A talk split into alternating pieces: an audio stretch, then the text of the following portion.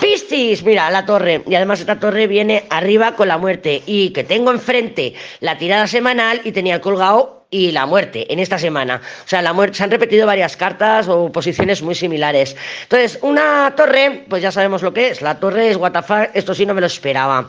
Eh, acontecimientos inesperados, pero que llevan algún tipo de final o que llevan algún tipo de ruptura. O separación, alejamiento, ruptura, cambio de planes y todas esas cositas, ese cóctel molotov que nos monta Urano, pues sí, Piscis lo tiene. Tampoco me extraña que salgan estas cartas o que la estén saliendo estas cartas a Piscis. En general, ellos y ellas, o sea, en general, porque Saturno va a entrar en Piscis y va a remodelar, va a cambiar todo. Va a hacer a Piscis que se levante del sofá, de la cama o del bar, de donde esté, de donde sea, pero va a remover, va a remover mucho a Piscis y le va a obligar de alguna manera a asumir responsabilidades, a asumir, em, pues sí, de alguna, de alguna forma a construirse eh, lo que realmente quiera, lo que realmente desee lo que realmente pues esté dispuesto a lograr y a conseguir. Pero claro, esta semana, eso va más, más para largo plazo, pero esta semana vienen cambios bastante inesperados, además se lo he dicho Acuario,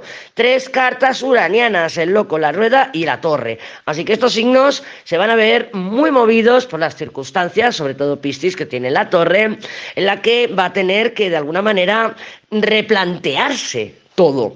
Y replanteamiento es otra energía que podemos asociar a la carta del colgado que nos ha salido en el semanal, en el semanal de esta semana que salió ayer, ¿vale? Entonces, aquí hay un, me lo tengo que replantear todo completamente, hay una, se mueven las bases, se mueven las estructuras. ¿Puede haber buen humor? Sí, porque está con el sol, ¿vale? El sol lo, tienen, lo tienen todos, pero sí que es verdad que hay una energía de, se me, se me está moviendo el suelo, aquí hay un terremoto y tengo que volver a gestionármelo todo, replanteármelo todo, ver cómo lo hago, ver cómo no lo hago.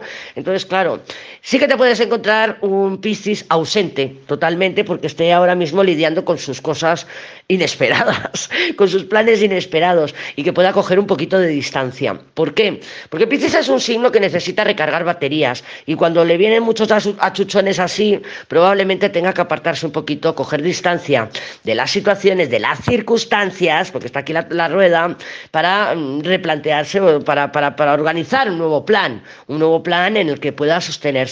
Aquí hay caos, así que ten paciencia con Piscis.